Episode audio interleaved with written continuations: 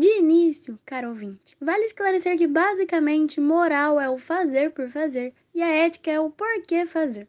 Agir por costume é agir de acordo com a moral, e refletir com base em uma índole própria sobre uma futura ação é agir com ética.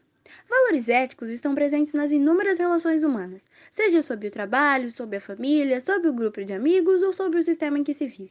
Assim sendo, vivendo em um sistema capitalista, é ético pensar que os fins justificam os meios. Primeiro é preciso destrinchar o termo para entender como funciona a ética do capitalismo. Ética, como já dito antes, são os costumes e ações que são pensados e raciocinados. O capitalismo é um sistema econômico que visa o lucro das empresas a partir do consumo de bens materiais pela população.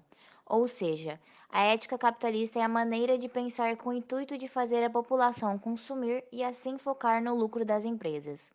A ética capitalista está relacionada com fazer o ser humano passar a vida atrás de propriedades privadas e os melhores bens materiais, assim entrando na engrenagem do próprio capitalismo, onde o indivíduo vende seu tempo e mão de obra para conseguir comprar algo que muitas vezes ele mesmo produz.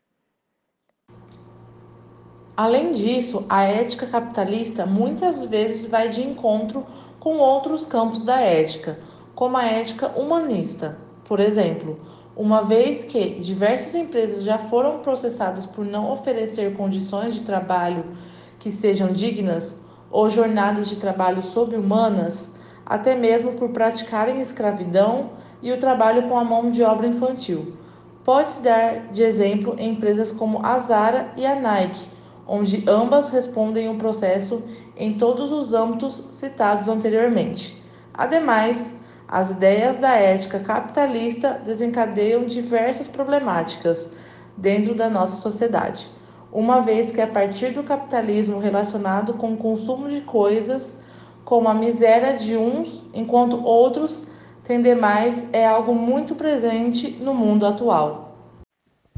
Essas práticas estão em constante conflito com os ideais da ética humanista, que consiste em um mundo justo e igualitário para todos, seja em bens materiais, meios de produção e poderes dentro da sociedade onde todos estão responsáveis pela sua própria sobrevivência, onde o próprio indivíduo tem direito a tudo e a verdadeira liberdade de julgar o que é bom e mal.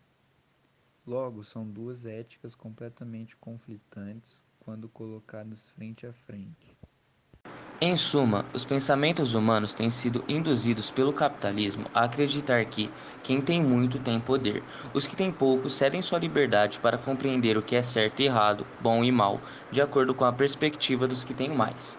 Maior poder econômico significa ditar o que é o bem-estar do ser humano, e a falsa sensação de poder sobre a propriedade privada faz com que poder seja associado a consumo, visão que vai de encontro à ética humanista, que visa o um mundo igualitário e com decisões e opções livres, onde cada indivíduo escolhe por si só o, e pelo bem comum o que é bom e o que é certo.